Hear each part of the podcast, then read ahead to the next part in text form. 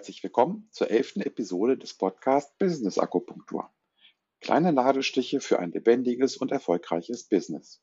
Schön, dass du wieder dabei bist. Mein Name ist Dirk Söllner und ich unterstütze Organisationen, Teams sowie Fach- und Führungskräfte, ihre Arbeit besser zu verstehen und die vielen Herausforderungen zu meistern mit Empathie und fachlicher Kompetenz. In der heutigen Episode 11 erwartet dich das Thema, müssen Führungskräfte jetzt auch noch Psychologen sein? Ich spreche mit Cora Schülen ganz viel über Burnout-Prävention, auch wenn das nicht direkt im Titel der Episode steht, über Fürsorgepflichten, über ein hilfreiches Verständnis von Stress, über Vertrauen als Goldstandard, was auch immer das bedeutet, und über Stressbewältigungsprogramme. Ich wünsche dir ganz viel Spaß und inspirierende Eindrücke bei dieser Episode. Los geht es!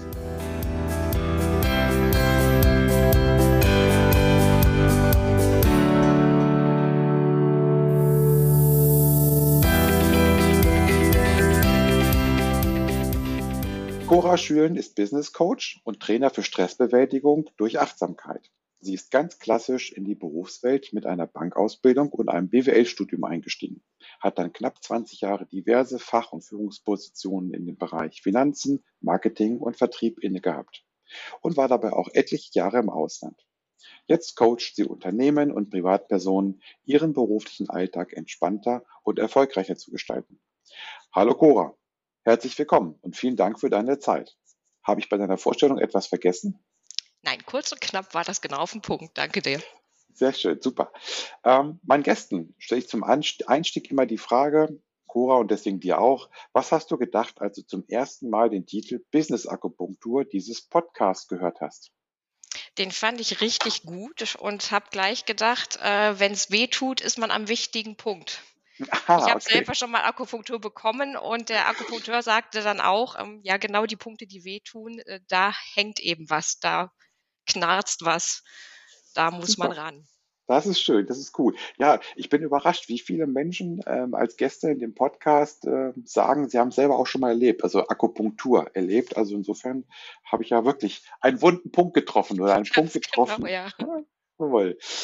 Ja, die letzten Podcasts, die ich hatte, hatten auch immer so ein bisschen einen provokativen Titel und jetzt wieder. Da ist immer die Gefahr, ähm, diesen Titel so zu wählen, dass er nicht abschreckt, unter dem Motto, das ist so eine Bildzeitungsüberschrift, aber trotzdem so ein bisschen auch ähm, provokativ zu sein.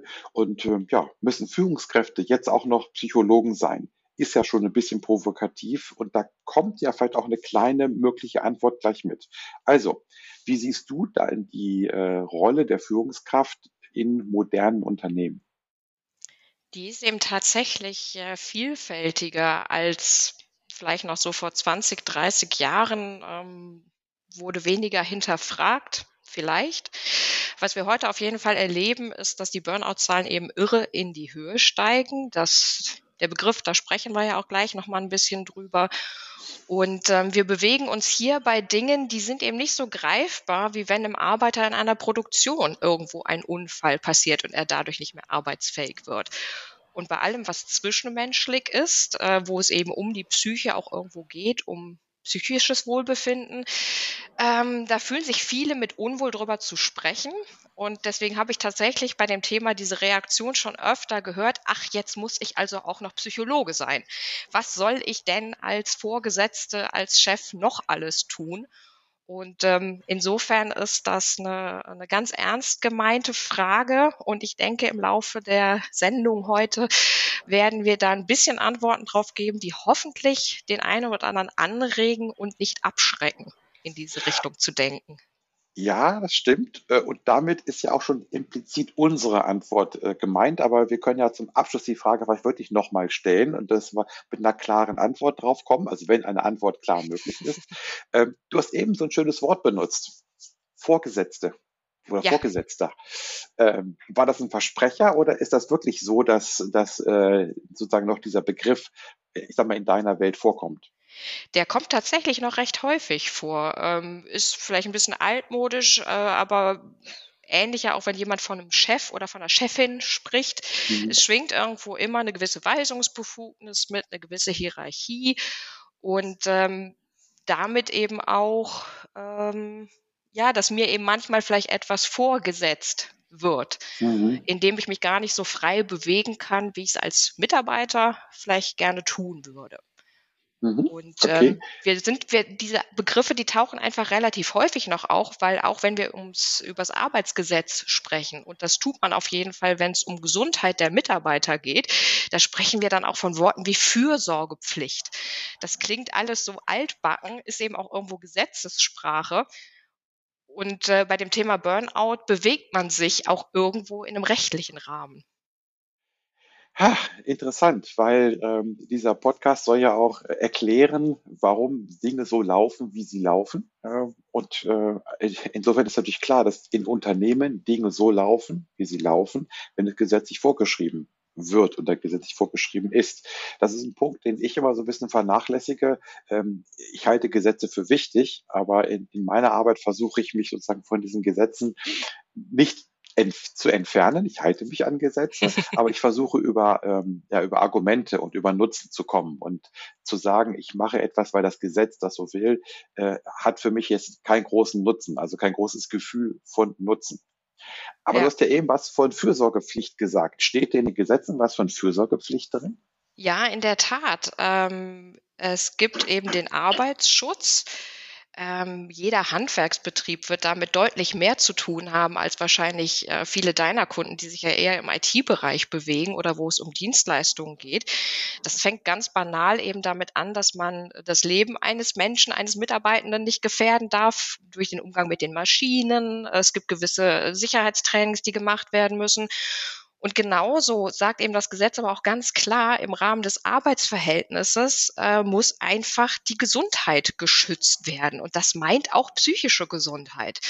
Und das hört sich so selbstverständlich an, aber die Grenzen verließen da einfach. Und es sind Graubereiche.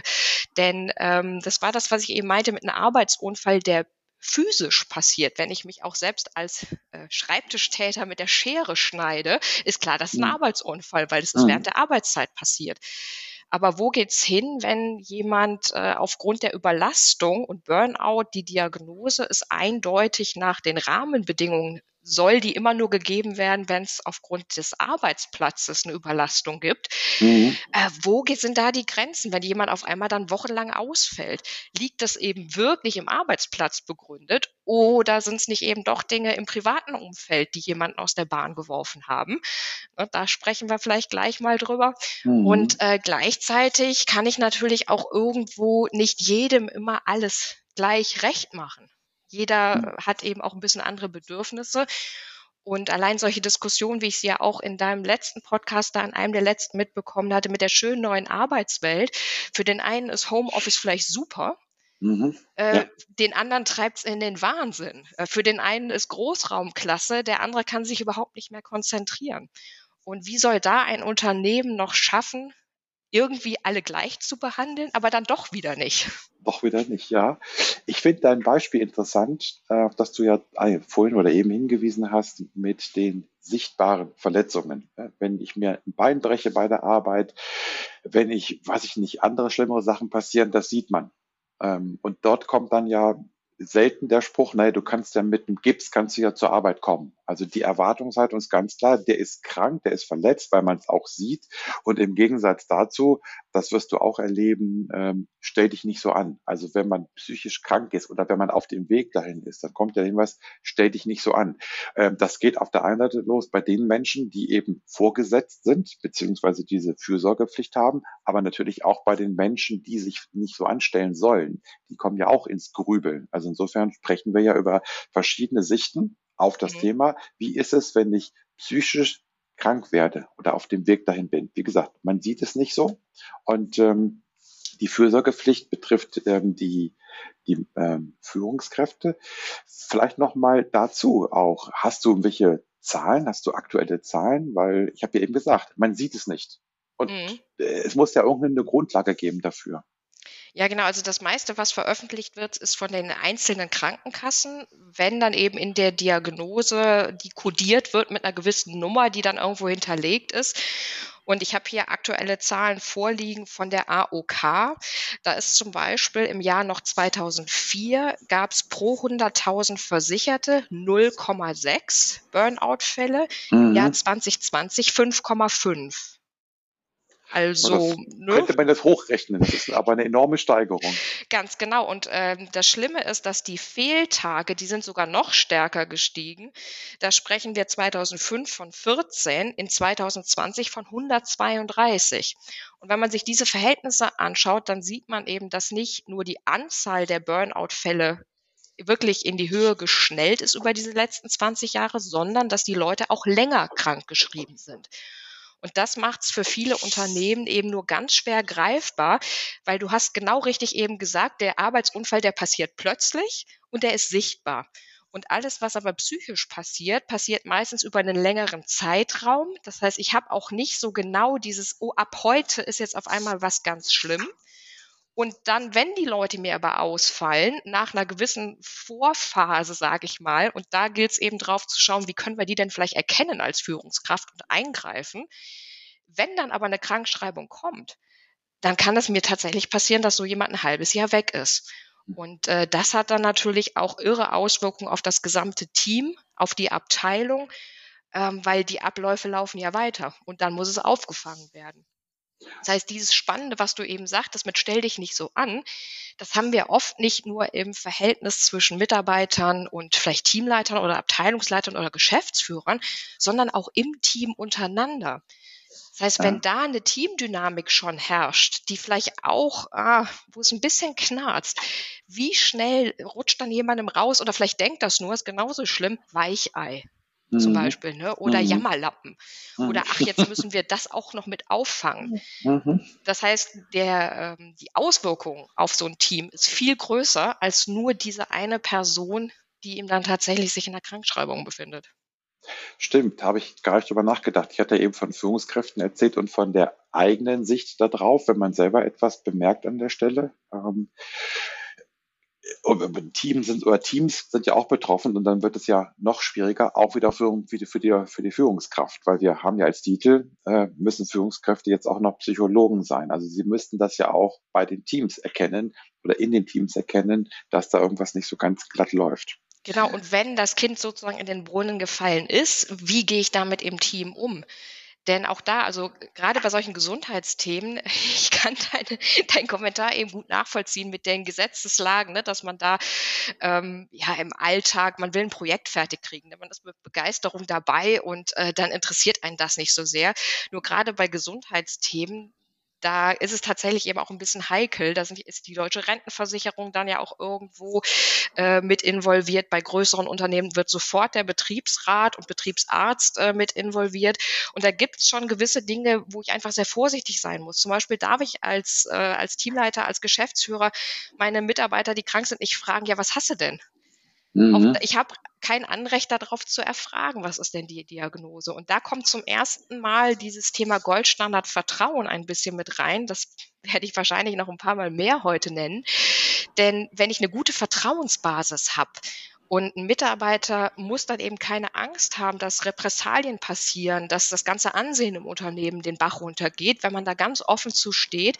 Ich befinde mich gerade in einer Überlastungssituation und bin deswegen wegen Burnout krankgeschrieben. Das kann ich aber nur offen sagen und damit auch offen in einem Team umgehen, wenn ich das Vertrauen habe, das wird mir später nicht ständig wieder aufs Brot geschmiert, wenn ich wieder zurück bin.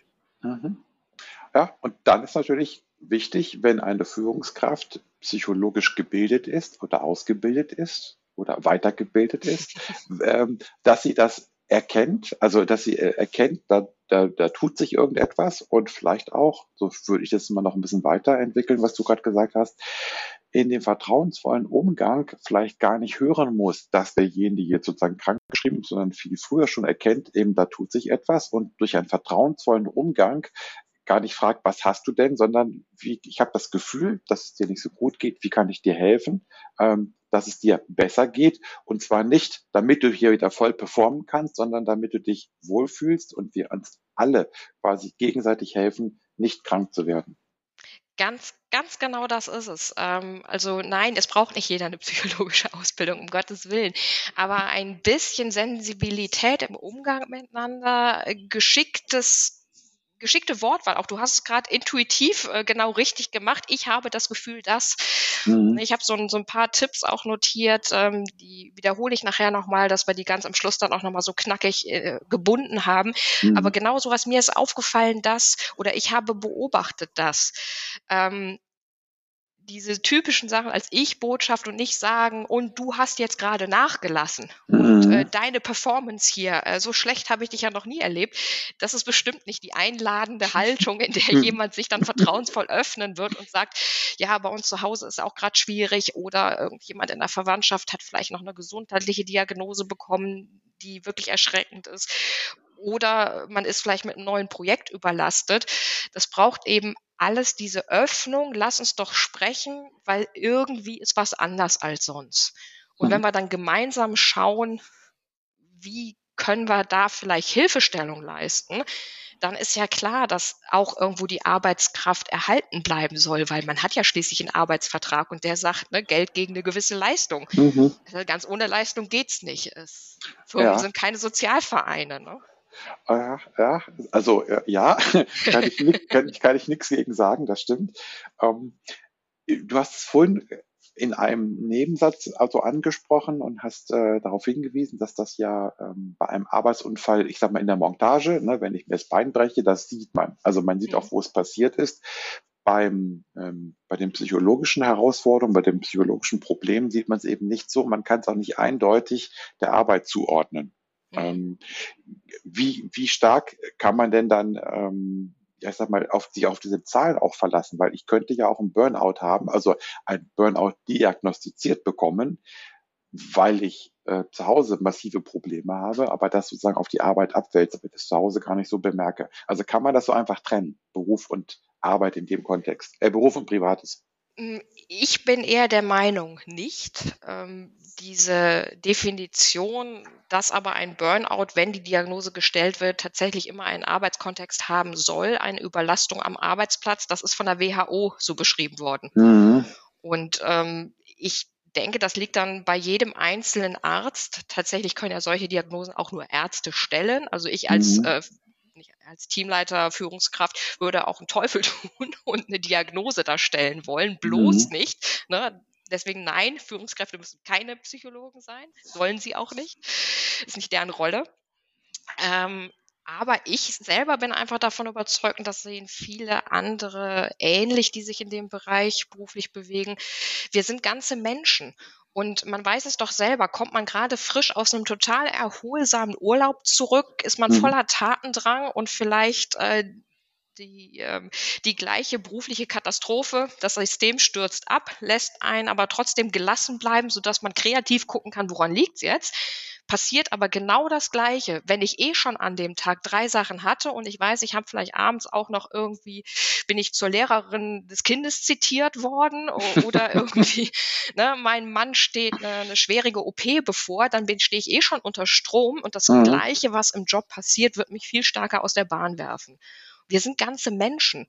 Und wir lassen ja nicht einen Teil von uns zurück, wenn wir ins Büro gehen, aber eben umgekehrt genauso wenig.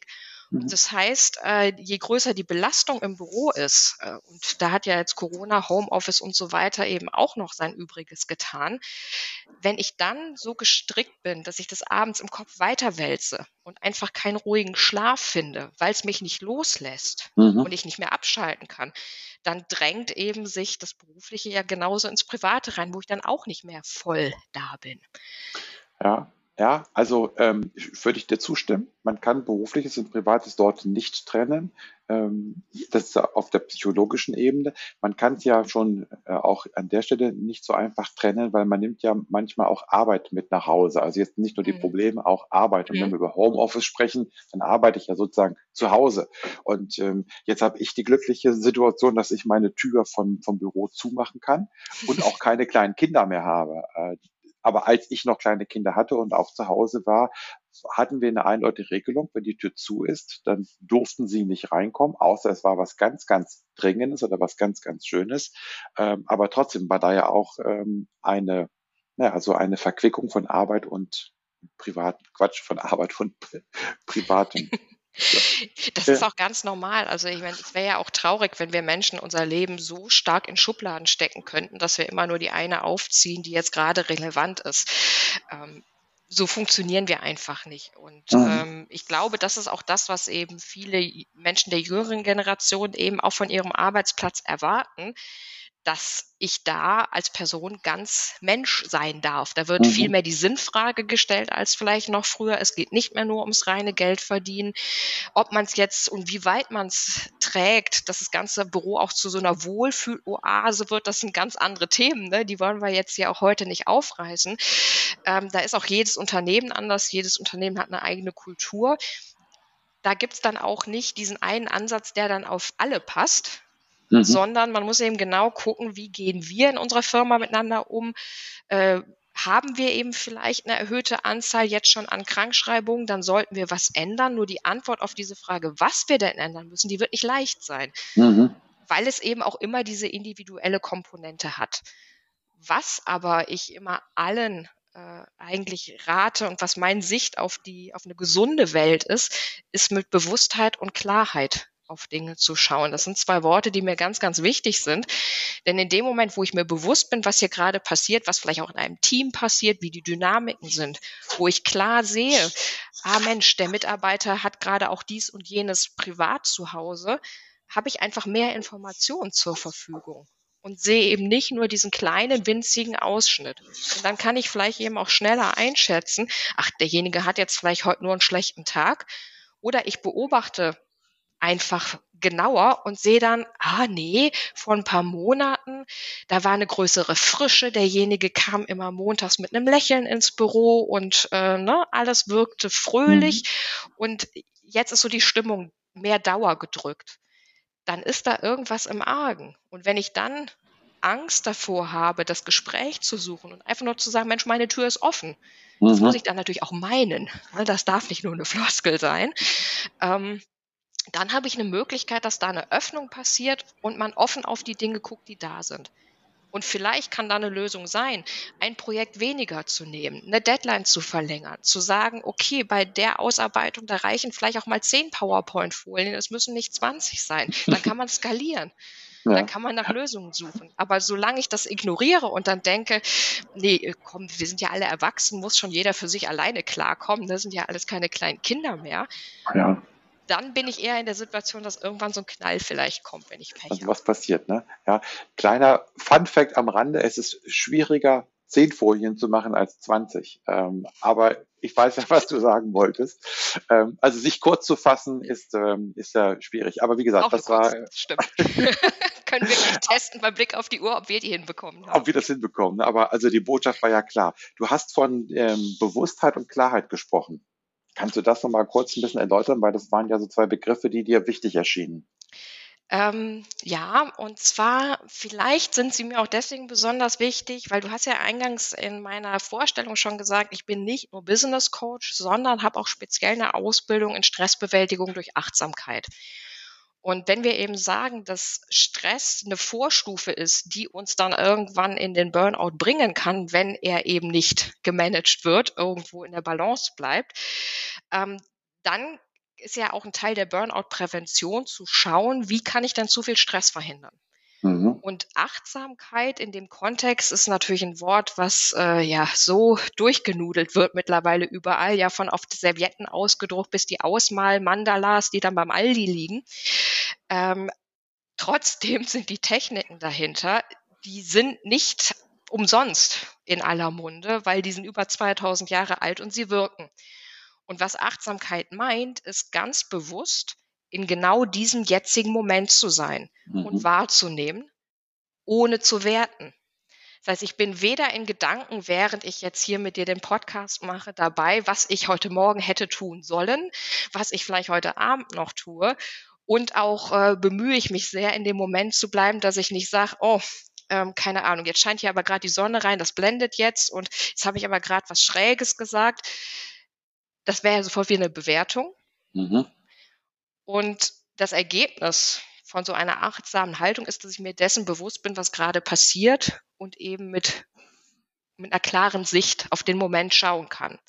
Wenn ich das jetzt auf einen Alltag als Führungskraft übertrage, dann erlaubt mir das, genauer zu sehen, zu beobachten, was ist wirklich da, was ist vielleicht auch der Kontext, wie ist die Dynamik.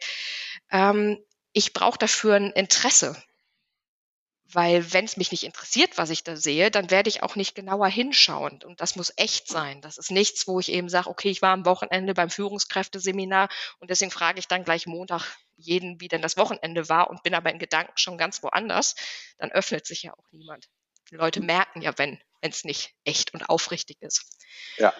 Und je klarer ich gucke, sehe ich eben auch nicht nur den einen, sondern auch diese Teamdynamiken, die ich eingangs schon erwähnte. Was macht das eben mit dem Team gerade? Ähm, ist vielleicht auch irgendwo ein bisschen Mobbing im Gange, was tatsächlich oft so eine Vorstufe zu Burnout auch sein kann, ne, wenn einer da irgendwo in der Ecke steht. Und es erlaubt mir eben auch auf mich selber zu schauen. Wir dürfen immer nicht vergessen, als äh, Führungskraft, als Vorgesetzter bist du eben auch irgendwo Rollenvorbild. Ne, wenn ich mhm. selber von 6 Uhr morgens bis 10 Uhr abends im Büro sitze, fällt es wahrscheinlich anderen schwer zu glauben. Nee, finde ich voll in Ordnung, wenn auch ihr ohne Überstunden hier durch eure Woche kommt. Das macht nur ich. ne, oder von denen zu erwarten, dass sie ihren Feierabend auch irgendwo respektieren und ihre Ruhephasen und dann aber genau in der Zeit Mails schreiben und Antworten ja. erwarten. Ne? einer muss ja arbeiten, ne? ja, genau. Und dann noch mit so einem Seufzer hinterhergeschickt. Ja, ja. Aber im Grunde genommen habe ich da gerade vier Punkte angesprochen, die ich äh, gerne äh, in Seminaren unter dem Titel Bits and Bytes, das müsste dir mit deinem IT-Kontext mhm. gut gefallen, ähm, abkürze, zumindest die Bits. Ähm, nämlich genau dieses Beobachten, Interesse zeigen, das Team im Blick behalten und auch einen Selbstblick. Ne, dieses Eigenverhalten reflektieren. Und ja. das sind die Bits, die ich als Tipps äh, sehr wertvoll finde. Ja, okay. Das können wir ja nachher nochmal, äh, können wir noch mal, noch, noch mal drauf eingehen. Ich wollte noch mal auf einen anderen Punkt eingehen, weil ich ja meine Gäste auch manchmal so ein bisschen provoziere, nicht nicht auch bis aufs Blut, aber doch mal so auf ein paar Dinge hinweise, äh, wo ich, das meine ich gar nicht so böse, aber ist das nicht ein Luxusproblem? Ich weiß noch, ich habe diese Frage auch meinen beiden letzten ähm, Gästen oder Gesprächspartnerinnen gestellt. Da war es relativ früh. Also ist das nicht ein Luxusproblem mit dieser, mit diesem Stress und dieser Achtsamkeit? Das hat doch früher auch ohne funktioniert, oder? Naja, ähm, ich würde die Frage gern zurückstellen wie gehst du denn mit diesen ganzen Krankschreibungen, mit dieser Diagnose um? Super Antwort. Genauso haben die beiden anderen, anderen Gesprächspartnerinnen auch, auch äh, geantwortet. Die haben im Prinzip gesagt, ja, dann gib du mir doch eine Frage, äh, eine Antwort darauf.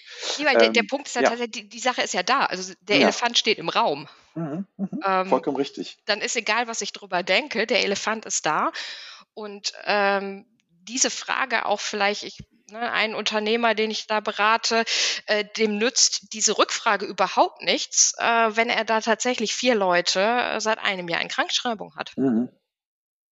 Ja, vollkommen richtig. Da, da, hilft nur noch drauf zu schauen, äh, was sind denn diese individuellen Fälle? Sind das tatsächlich Dinge, wo er Sachen hätte anders machen können oder sind da eben nicht viel wichtiger privatere Gründe? Äh, gleichzeitig sagt er eben auch, ja, aber ich muss ja auch was daran dafür tun, dass mir jetzt nicht noch mehr wegbrechen, weil die Belastung ist einfach immens groß geworden für das restliche Team. Und da eine Hilfestellung an Hand zu geben, mhm. finde ich eine total legitime Sache. Die muss natürlich jeder für sich wieder selber umsetzen. Aber wir werden da eben einen Stressbewältigungskurs machen die Firma zahlt, aber die Leute stecken da trotzdem auch sehr viel freie Zeit rein. Es ist nicht so, äh, dass denen eine Lösung auf dem Silbertablett präsentiert wird. Und äh, die Hoffnung ist eben, dass dadurch Stressbewältigungskompetenz erlernt wird, dass man gemeinsam einen Umgang damit findet. So, wie kriegen wir die Zeit jetzt weiter gut um, mhm. bis die anderen Mitarbeiter wieder zurückkommen? Du hast eben ähm, so schön das Silbertablett angesprochen. Und vorhin hat sie vom Goldstandard gesprochen. Also wenn wir das mal so ein bisschen jetzt zusammenbringen. Ähm, ich meine, du hättest beim Goldstandard von Vertrauen gesprochen. Ja, und äh, Vertrauen ist, äh, wenn du ein anderes Bild dafür wählen willst, so, als wenn ein Haus kein solides Fundament hat. Und dann gibt es den ersten großen Sturm, den ersten stärkeren Regenfall und alles bricht in sich zusammen. Und ähnlich ist es, denke ich, mit äh, Beziehungen am Arbeitsplatz, gerade eben zwischen Vorgesetzten und Mitarbeitern. Wenn da irgendwo schon Misstrauen mitschwingt, äh, was denn jemand vielleicht im Homeoffice macht, äh, da kommt zu wenig bei rum oder ähm, es wird ein bisschen krank gefeiert, wenn dieses Misstrauen schon da ist, wird es schwierig sein, ein äh, offenes Gespräch über das Thema Leistung und gibt es vielleicht einen Leistungsabfall, ist wirklich alles in Ordnung zu führen, weil irgendwo gleich so eine Anschuldigung mitschwingt. Und ähm, genauso ist es auch umgekehrt. Äh, jemand wird sich wahrscheinlich nicht öffnen und ehrlich sagen, ja, mir geht's gerade einfach nicht gut und ich weiß auch nicht, was los ist. Wenn eben das Gefühl da ist, äh, ah, ich kriege dann aber irgendwie im nächsten Beurteilungsgespräch das irgendwo wieder mhm. zurückgespiegelt. Mhm. Und wenn aber Vertrauen da ist, wenn man einfach auf eine Art Vertrauenskonto im Rahmen einer vielleicht schon Jahre dauernden, total erfolgreichen Zusammenarbeit aufbauen kann, dass Versprechen eingehalten werden, ähm, dass man eben wirklich ganz offen über Dinge reden kann und dann gemeinsam Lösungen gesucht werden. Wenn ich da sozusagen fruchtbaren Boden schon habe, auf dem kann dann auch tragfähig ein Gespräch stattfinden, was dann vielleicht eben eine es gibt äh, Seminare, in denen wir sowas dann üben. Wie leite ich denn so ein Gespräch ein? Mhm. Und eingangs ne, hattest du schon so ein bisschen sowas gesagt wie, äh, ja, wir müssen vielleicht auch über Leistung kommen oder über meine Wahrnehmung der Person. Und da wird es aber ganz schnell eben sehr persönlich, dass das tatsächlich eine Einladung wird, offen miteinander zu sein und ja. nicht eine Anschuldigung rauskommt. Und da sind Führungskräfte aber natürlich voll in der Zwickmühle, weil die haben ja auch oft Vorgesetzte oder noch Geschäftsführer eben drüber, die sagen, ja, hier, aber letzten Endes interessiert mich die Leistung, die das gesamte Team bringt. Also dieser Leistungsgedanke, der Leistungsdruck, der schwingt eben im beruflichen Kontext immer mit. Ja, also ähm, über das Thema Führungskräfte-Bashing will ich auch nochmal eine Podcast-Folge machen, weil das, was, was ich bei dir rausgehört habe, ist ja auch Verständnis für die Führungskräfte. Ja. Ähm, klar, du warst ja selber mal Führungskraft. Also insofern ähm, denke ich, wäre es sehr komisch, wenn du kein Verständnis für die Probleme von Führungskräften hättest.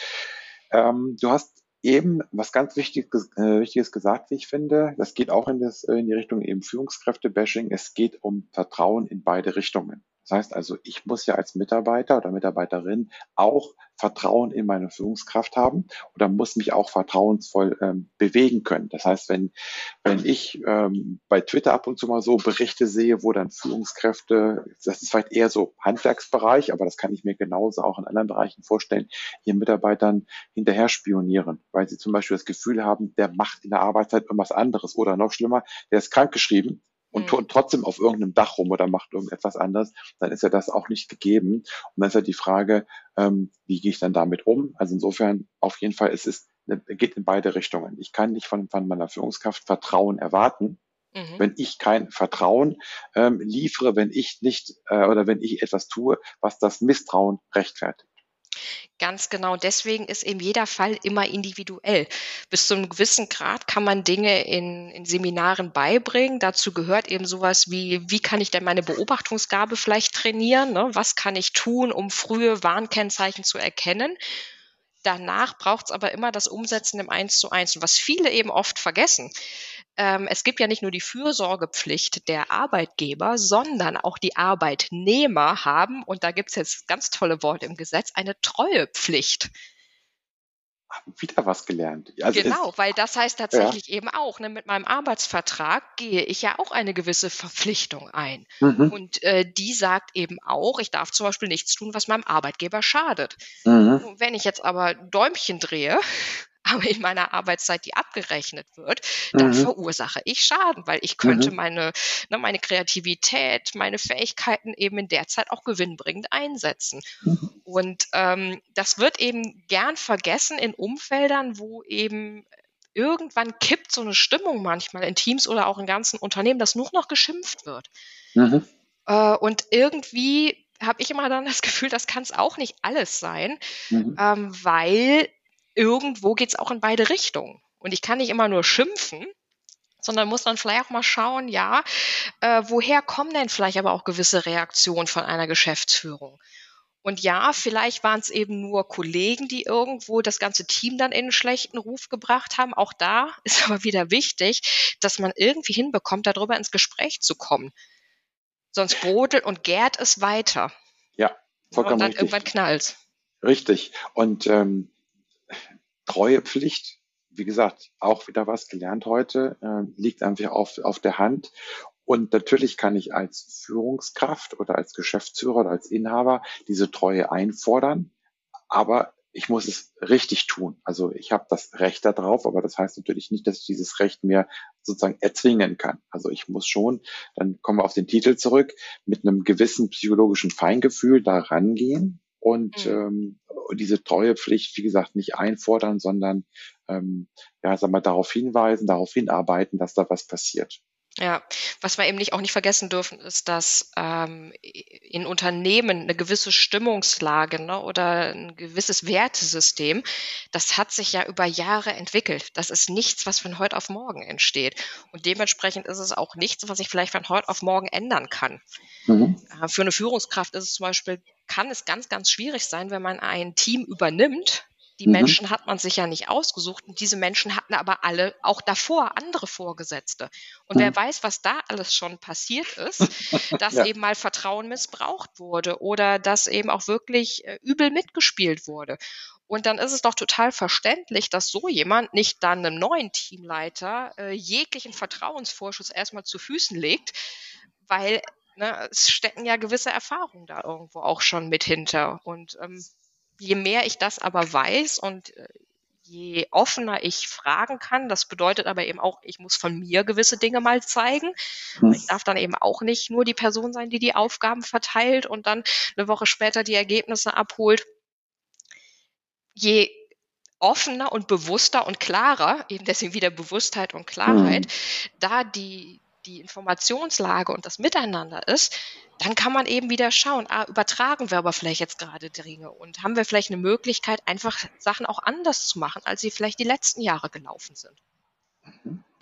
Sehr schön. Also, die Hörer des Podcasts sollen ja auch ein bisschen was mitnehmen. Sie haben Bewusstheit mitgenommen, sie haben den Begriff Klarheit mitgenommen, wir haben über Bits gesprochen. Das kannst du sicherlich näher nochmal ähm, noch mal aufdröseln, diese, diese Abkürzung. Wir wollen ja auch ein bisschen was mitgeben, dass sie ähm, sozusagen für sich Aktivitäten entwickeln können oder sich eine Art Plan machen. Und wenn ich jetzt an mein berufliches Umfeld denke, dann ist es immer sehr hilfreich, einen Status aufzunehmen, also zu gucken, wo stehen wir denn jetzt und wo wollen wir hin. Mhm. Ähm, Gibt es da irgendwie Hilfsmittel oder einfache Hilfsmittel, mit denen ich eben ja so eine Art ja, Snapshot machen kann, so eine Art äh, Momentaufnahme und sagen kann, so, okay, da stehen wir jetzt, wo wollen wir hinkommen und vor allem in welchem Zeitrahmen ist das möglich? Ähm, eine Möglichkeit ist natürlich immer, wirklich im Team eine Befragung durchzuführen. Wenn keine Vertrauenskultur herrscht, wird man allerdings wenig aufrichtige Antworten darauf bekommen. Mhm. Aber es besteht eben die Möglichkeit, auch die mit den Mitarbeitern gemeinsam in einen Workshop, in ein Seminar zu dem Thema zu gehen, um zu sagen, wie sieht's denn jetzt gerade aus?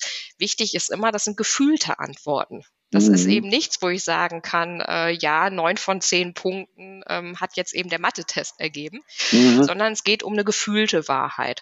Und ähm, da gebe ich im, in meinem Seminar dann auch äh, Hilfestellung mit, dass jeder für sich selber gerade mal schaut, na, wie sah es denn eigentlich so die letzten zwei Wochen aus? Und mit diesen gleichen Fragen kann ich auch auf meine Mitarbeiter schauen.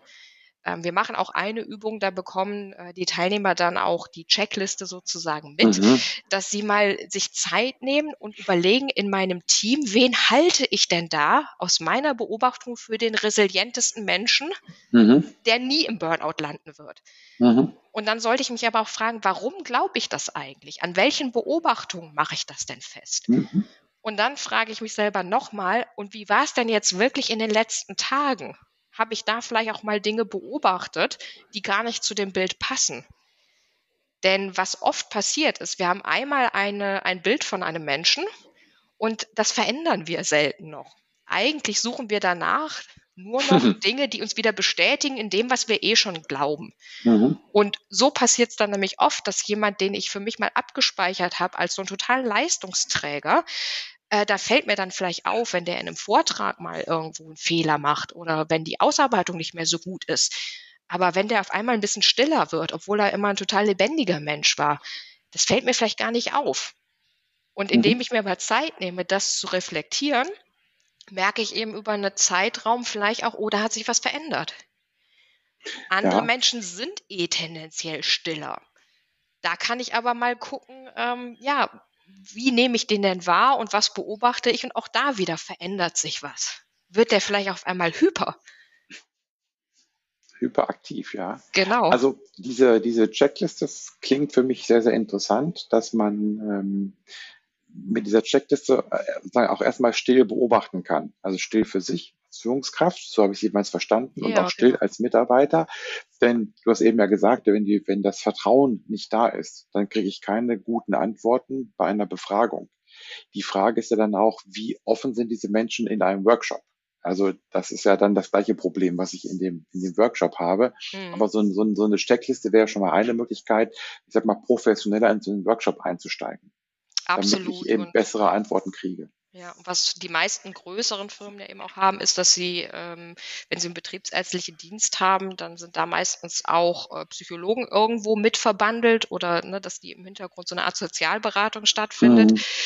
Äh, da kann man sich natürlich vertrauensvoll hinwenden und ansonsten ähm, kann man immer nur Menschen raten, die für sich das Gefühl haben, oh, ich gleite da irgendwo ein bisschen ab, dass man sich irgendwo Hilfe sucht und sei die dann aber eben vielleicht außerhalb des beruflichen Kontextes, dass man aber irgendwo im Freundeskreis offen sprechen kann oder eben mal ein Coaching außerhalb in Anspruch nimmt, wo man weiß, ach, derjenige, der hat gar nichts mit der Firma zu tun, da gibt es mhm. überhaupt keine äh, Verknüpfungspunkte, aber irgendwo ein Punkt, wo man mal offen und ehrlich auf sich selbst und seine Situation schauen kann.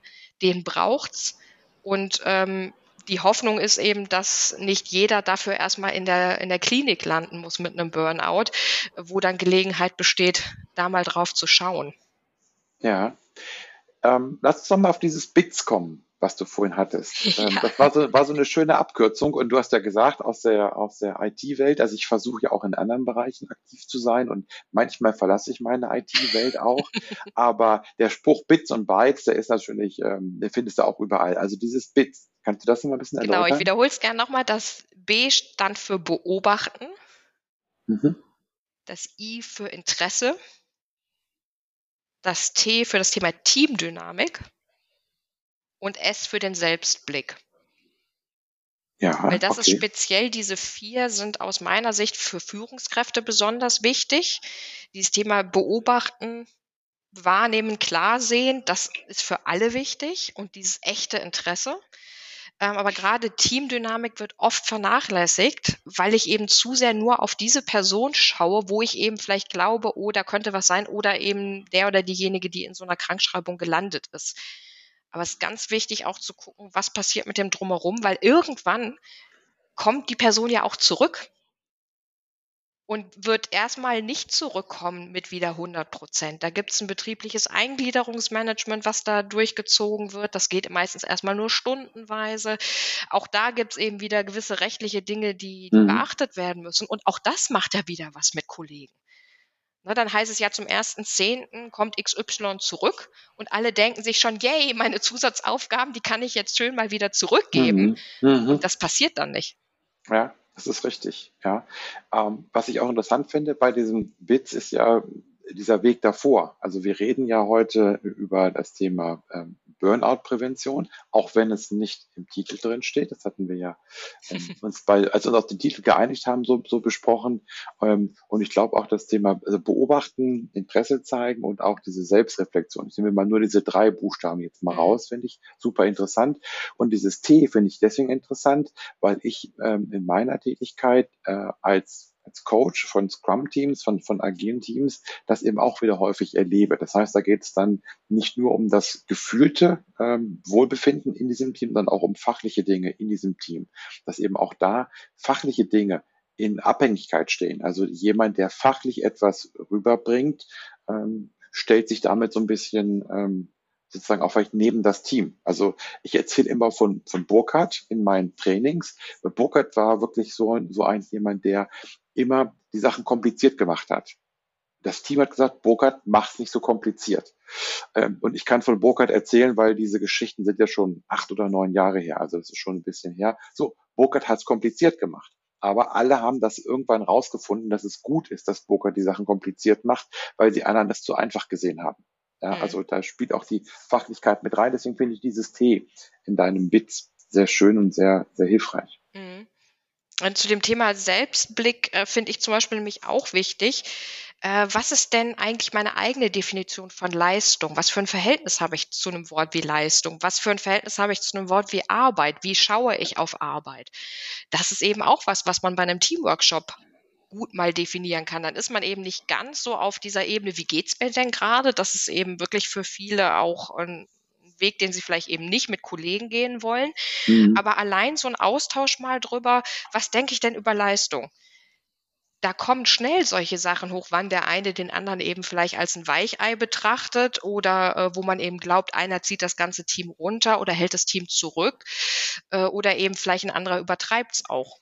Ne, mhm. Das sind auch so ganz interessante Aspekte, die da einfach mit reinkommen. Und ähm, Burnout-Gefährdeter sind eben auch oft Menschen, die einen sehr, sehr hohen Leistungsanspruch haben, die dann eben auch nicht Nein sagen zu Aufgaben, weil vielleicht eben auch eine gewisse Notwendigkeit dahinter steht das sagt sich so leicht. Ne? Das ist mhm. in dieser Top-Ten-Liste ständig. Jeder Selbsthilferatgeber sagt davon, ja, lernen Sie Nein zu sagen und schlafen Sie besser. Mhm. Ja, und dann hat man keine Probleme. Super, geht natürlich alles auf Knopfdruck. Ne?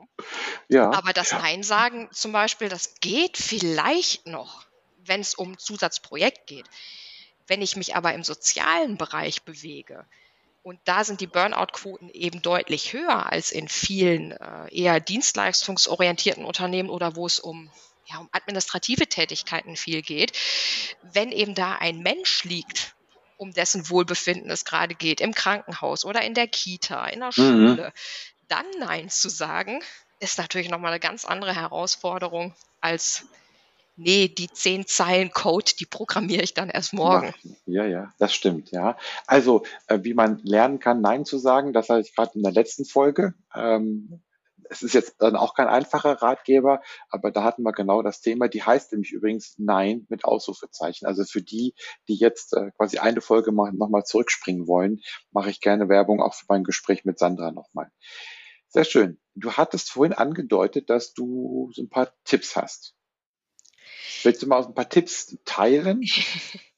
Ja, die, die Tipps, die sind hauptsächlich das Bits. Das kann ich wirklich jedem nur ans Herz legen und sich auch Zeit für diese Dinge zu nehmen, weil wir vergessen eben auch schnell, dass Führung nicht nur Sachaufgaben sind, sondern eben auch personenbezogene Aufgaben und die kosten Zeit. Mhm. Und sich eben wirklich regelmäßig die auch in den Kalender zu schreiben, darüber zu reflektieren. Was habe ich denn eigentlich so in meinem Team und bei meinen Mitarbeitern beobachtet die letzte Zeit? Ein weiterer Tipp ist äh, gerade Thema Homeoffice, äh, trotzdem in Kontakt bleiben und auch mal über Zoom, bitte mit Kamera an, ein paar mhm. Minuten einfach nur so zu sprechen, wie es mhm. denn gerade so läuft und mhm. nicht immer sofort in die Sachthemen reinzugehen. Mhm. Mhm. Ähm, es kann mir auch einen Hinweis geben, wenn ich einfach weiß, in welcher Situation arbeitet denn derjenige im Homeoffice. Ne, je, je mehr ich den Menschen als Ganzes sehe, umso mehr kann ich auch sehen, wenn eben irgendwo ähm, ja vielleicht eine Überlastung am Horizont liegt. Ähm, ein ganz wichtiges Thema ist zum Beispiel für mich aber auch Bewerbungsgespräche. Ich hatte eben das Beispiel genannt, wenn ich ein Team übernehme, aber ich führe ja im Idealfall auch irgendwo mal Bewerbungsgespräche und kann neue Leute einstellen.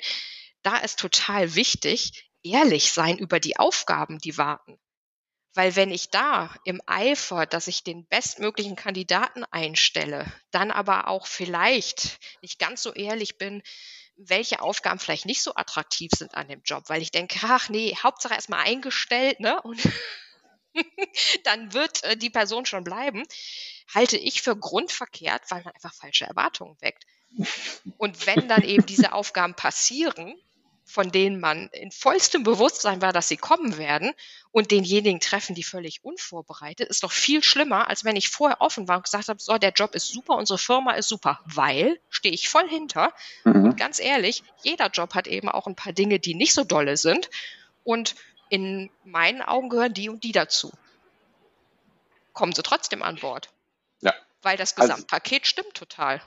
Ja, also das kann ich unterschreiben. Das war mein letzter Job, bevor ich in die Selbstständigkeit, Selbstständigkeit gegangen bin, der nämlich genau so ähm, ja, ich überlege jetzt gerade, wie ich es am besten ein bisschen politisch formuliere. Ähm, da hat sich jemand genau an deine Vorgaben gehalten, äh, aber in die falsche Richtung. Also, ähm, okay. wurde, also ich wurde, ich hab, okay, ich sag's mal so, ich wurde verarscht im letzten Bewerbungsgespräch. Ähm, ja, wie fühlt sich bekommen. das an? Das fühlt, ich, ich habe den Job bekommen und bin nach fünf Monaten wieder rausgegangen. Ja. Also insofern, die fünf Monate waren nicht schön. Aber die Zeit danach war schön. Also ähm, ich bin ja mit Leib und Seele selbstständig und wer weiß, was aus mir geworden wäre, wenn das nicht passiert wäre. Also ich sehe dann das Positive da drin, aber ich habe am eigenen Leibe eben ähm, erfahren, wie es ist, wenn das Bewerbungsgespräch ähm, nicht ehrlich verläuft. Äh, verläuft ja. ja. Und das fühlt sich eben nicht gut an. Jetzt ist toll, dass für dich äh, sozusagen das ein Abzweig dadurch geöffnet hat, den du sonst hm. vielleicht nicht genommen hättest. Aus hm. Unternehmenssicht waren das erstmal vielleicht fünf verschenkte Monate. Ja, ne? Und sie mussten den Fall. Bewerbungsprozess wieder von vorne starten. Und ich glaube, dass damit eben auch keinem geholfen ist. Und ähm, es macht doch auch Führung danach viel einfacher, wenn ich sagen kann, na, denk mal dran hier im Bewerbungsgespräch, ähm, ich habe dich doch damals gefragt, was sind denn so Aufgaben, die du echt ätzend findest? Mhm. Und da hast du ABC genannt. Und hast aber auch gesagt, ja, aber wenn andere Dinge stimmen, ne, und ich habe vielleicht auch ähm, Möglichkeiten, damit umzugehen, ich mache es trotzdem. Mhm man kann immer wieder darauf referenzieren, auf eine Vereinbarung, die man da schon hatte. Ja. Und äh, wenn derjenige dann eben sagt, nee, das ist für mich ein No-Go, ja, dann werden beide Seiten nicht glücklich. Und ja, dann kommt auch stimmt. kein gutes Ergebnis dabei raus. Also das ist ein ganz, ganz wichtiger Hinweis, den noch viel zu wenige, gerade jetzt beim Thema Fachkräftemangel, berücksichtigen, weil ich glaube eben, man gewinnt langfristig nicht, man verliert nur. Ja, und ähm, ein Zitat würde ich gerne noch mit unterbringen, was ich einfach total gerne mag. Äh, das wird John Steinbeck, dem Schriftsteller, zugeschrieben.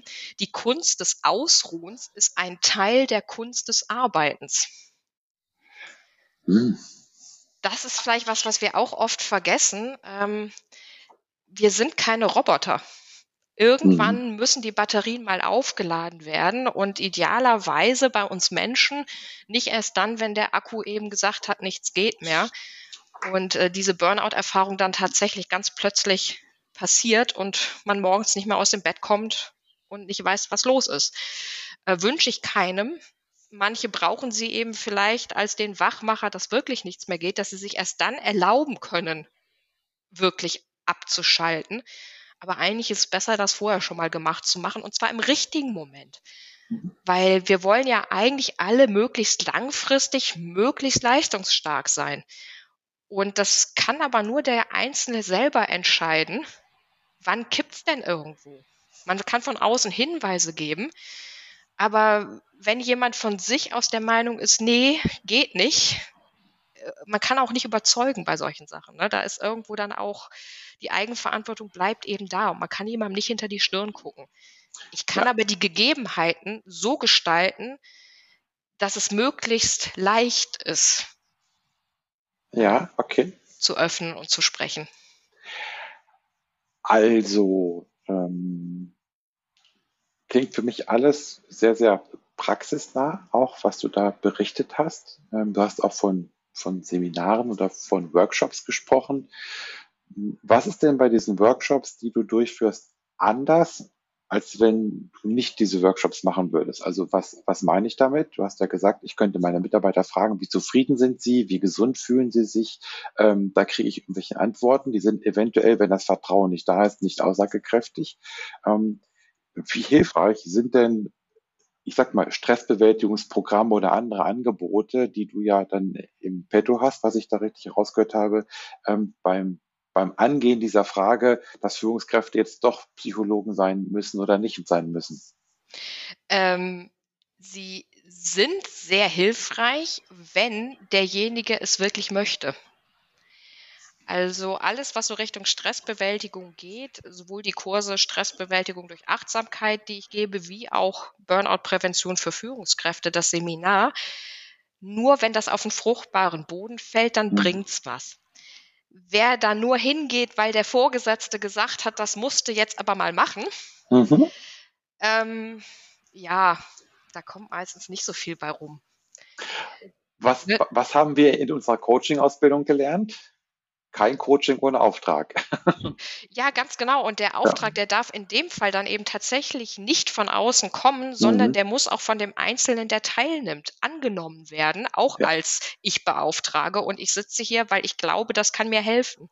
Ja. Und äh, deswegen mache ich zum Beispiel auch ähm, solche Kurse in diese Stressbewältigungskurse, die auch wirklich einen Eigeneinsatz ja fordern, die mache ich nur mit vorherigem ausführlichem Informationsgespräch, wo ganz offengelegt wird, was passiert da, wie viel Aufwand ist Mhm. das eben auch und natürlich auch den Nutzen. Aber jemand muss auch wirklich sagen, der Nutzen ist mir wichtig genug, dass ich das angehe. Denn es ist eben leider nicht mit dem Kauf des einen Ratgebers getan. Ähm, da würden sonst nicht jedes Jahr 100 neue auf den Markt kommen. Wenn da Mhm. jetzt der eine dabei gewesen wäre, der, ich nehme manchmal gerne dieses Bild aus dem Film Matrix, ne, man setzt den Chip in den Nacken, lädt das Programm runter und dann kann ich's. Dann Mhm. kann ich eben alle Tipps befolgen und werde nicht im Burnout enden und bin total stressresilient und alles super und ähm, so läuft's leider nicht. Das sind Mhm. alles Dinge, die sind leicht kognitiv zu verstehen so wie zu verstehen ist, dass ich mir täglich die Zähne putzen sollte und vielleicht Zahnseide benutze. Ähm, aber es dann wirklich in die Umsetzung zu bringen, braucht Übung und Mhm. dranbleiben und Commitment. Und das habe ich nur, wenn ich wirklich für mich davon überzeugt bin, dass es mir und meinem Umfeld besser geht, wenn ich das tue, als wenn ich es nicht tue. Das ist ein schöner Satz, dass es mir und meinem Umfeld besser geht. ne? Das, ähm, das ist ja auch ein Ziel, das ist ein positives Ziel, auf das man hinarbeiten kann. Genau. Und wenn ich aber der Meinung bin, äh, nee, das klingt nach Hokuspokus oder ach, ist mir doch zu anstrengend, ja, dann bringt's es auch nicht. Ne? Mhm. Also man wird auch nicht der Tennisprofi, der Golfprofi oder lernt ein neues Instrument, indem ich mir einmal eine Stunde bei einem, bei einem Trainer gönne. Mhm. Es Ja, braucht das nee. selber üben. Ne? Ich, ich muss üben. Ich muss es, ne, ich muss schon etwas lernen. Also ich muss Technik, ich muss Handwerk Ja, lernen, aber genau. ich muss es auch üben. Und ich muss es auch wollen. Also Genau. meine Gitarrenlernkünste waren äh, auch sehr kurzfristig. Also ich habe da keinen Sinn drin gesehen. Und äh, ja, das, das, ist nicht so mein Steckenpferd geworden. Genau, aber das dann eben auch eine Erkenntnis und dann legst du dir lieber eine schöne CD ein oder gehst zu einem Mhm. tollen Gitarrenkonzert und genießt den Profi. Ja, das stimmt. Super. Cora, ähm, jetzt hast du schon so ein paar von diesen Tipps ähm, wiedergegeben, die du dir vorbereitet hattest. Hast du noch was anderes, was du noch sagen wollen würdest, was du auch mit Rückblick auf die letzte Stunde so nochmal so eine Art vielleicht Zusammenfassung oder so etwas anderes ist? Hm, Ja, vielleicht die Kurzzusammenfassung. Der Elefant steht im Raum. Ne? Mhm. Die Ja. Frage, äh, ist das sinnvoll, darüber zu reden oder nicht, die stellt sich meiner Ansicht nach nicht mehr. Ähm, die Frage, die sich stellt, ist, äh, was will und kann ich denn eben tun? Und Mhm. da sind mir als Führungskraft die Hände gar nicht so gebunden, wie viele eben vielleicht denken. Aber auch das muss ich eben wollen. Ja. Und äh, es, ein Umfeld braucht auch da eine gewisse Unterstützung. Ne? Wenn ich mich in einem Großkonzern bewege, wird es schwierig, als einzelnes Team da Dinge anders zu machen als vielleicht der Rest der ganzen Truppe. Mhm. Und trotzdem kann ich immer auf mein direktes Umfeld Einfluss nehmen. Ja. Ähm, ich werde dir auf jeden Fall noch einen Link schicken für die Webseite der Techniker Krankenkasse, die nämlich Mhm. zum Thema Stress äh, recht gute Webseiten hat, auch mit so kurzen Filmchen. Was macht denn Stress eigentlich? Da haben wir jetzt Mhm. heute dann gar nicht drüber gesprochen, was da eigentlich Mhm. im Körper passiert, auf welche Krankheiten das alles einwirkt. Ähm, wirklich allumfassend und die haben da einfach äh, super gute kleine Filmchen, Sequenzen online, die man sich auch als Nicht-TK-Mitglied anschauen kann. Das ist eine für Sehr mich schön. gute Ressource, Mhm. um sich einfach mal ein bisschen anzutasten und vielleicht auch zu gucken, oh, das eine oder andere, was ich so im Umfeld beobachte, hat vielleicht dann doch mit Stress zu tun. Ja. Und ähm, ja, äh, mein Appell ist eben, der Anspruch muss nicht sein, Psychologe sein zu wollen, aber wenn wir uns um unsere psychische Gesundheit auch ein bisschen so kümmern, wie wir es sonst vielleicht um die körperliche tun, Mhm. dann ist uns allen geholfen. Sehr schön. Und ich finde diesen Spruch mit, dass der Elefant im Raum steht, den finde ich so schön. Es ist ja kein Spruch, das ist ja abwertend, das ist ja wirklich eine, eine Erkenntnis. Ähm, Und der Elefant steht im Raum für Führungskräfte, aber auch für die Mitarbeiter oder Mitarbeiterinnen an der Stelle. Es geht ja auch um meine persönliche Gesundheit. Also der Ball liegt im Feld, wenn wir noch ein anderes Bild jetzt benutzen wollen, Ja. für Führungskräfte und für, äh, für jeden Einzelnen, für sich auch zu entscheiden. Und äh, ja, der Elefant steht im Raum. Cora, herzlichen Dank für das Gespräch. Vielen, vielen Dank. Und ähm, ich würde sagen, ähm, wir sehen uns bestimmt bald mal wieder, aber jetzt erstmal herzlichen Dank. Danke dir und noch einen schönen Nachmittag. So, das war jetzt die elfte Episode. Ich freue mich auf deine Fragen und dein Feedback.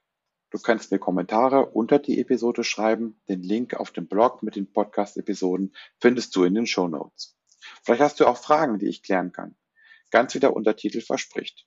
Kleine Nadelstiche für ein lebendiges und erfolgreiches Business.